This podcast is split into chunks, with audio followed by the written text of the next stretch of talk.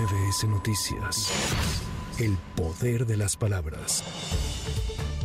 Durante su participación en el diálogo económico de alto nivel de Estados Unidos, la canciller Alicia Bárcena aseguró que México tiene un gran compromiso en el combate al fentanilo, esto luego de darse a conocer el avance en el Congreso estadounidense para frenar los recursos para México en el combate al fentanilo, aunque estimó que no pasará la iniciativa republicana.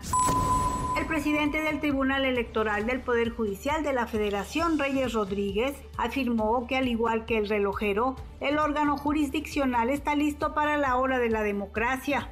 Indicó que uno de los grandes retos de este proceso electoral será superar la polarización tóxica que se ha incrementado en el país. La coordinadora nacional de los comités de defensa de la transformación, Claudia Sheinbaum, aseguró que los simpatizantes del ex canciller Marcelo Ebrard se han sumado a su proyecto de cara al proceso electoral de 2024.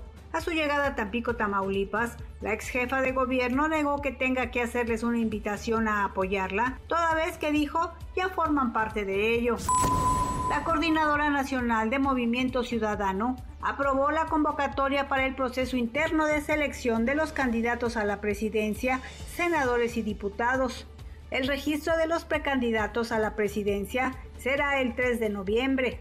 El líder de Movimiento Ciudadano, Dante Delgado, dejó abierta la posibilidad para que Marcelo Ebrard pueda participar en el proceso. Un juez de control vinculó a proceso a Eric N., agente del Ministerio Público destituido de la Fiscalía Capitalina por el delito de ejercicio ilegal del servicio público. El ahora ex servidor participó en el cateo a la empresa de asesoría financiera Wall Street Capital en marzo pasado, en cuya diligencia presuntamente sustrajo indicios de manera ilegal. Para MBS Noticias, Lourdes González. MBS Noticias. El poder de las palabras.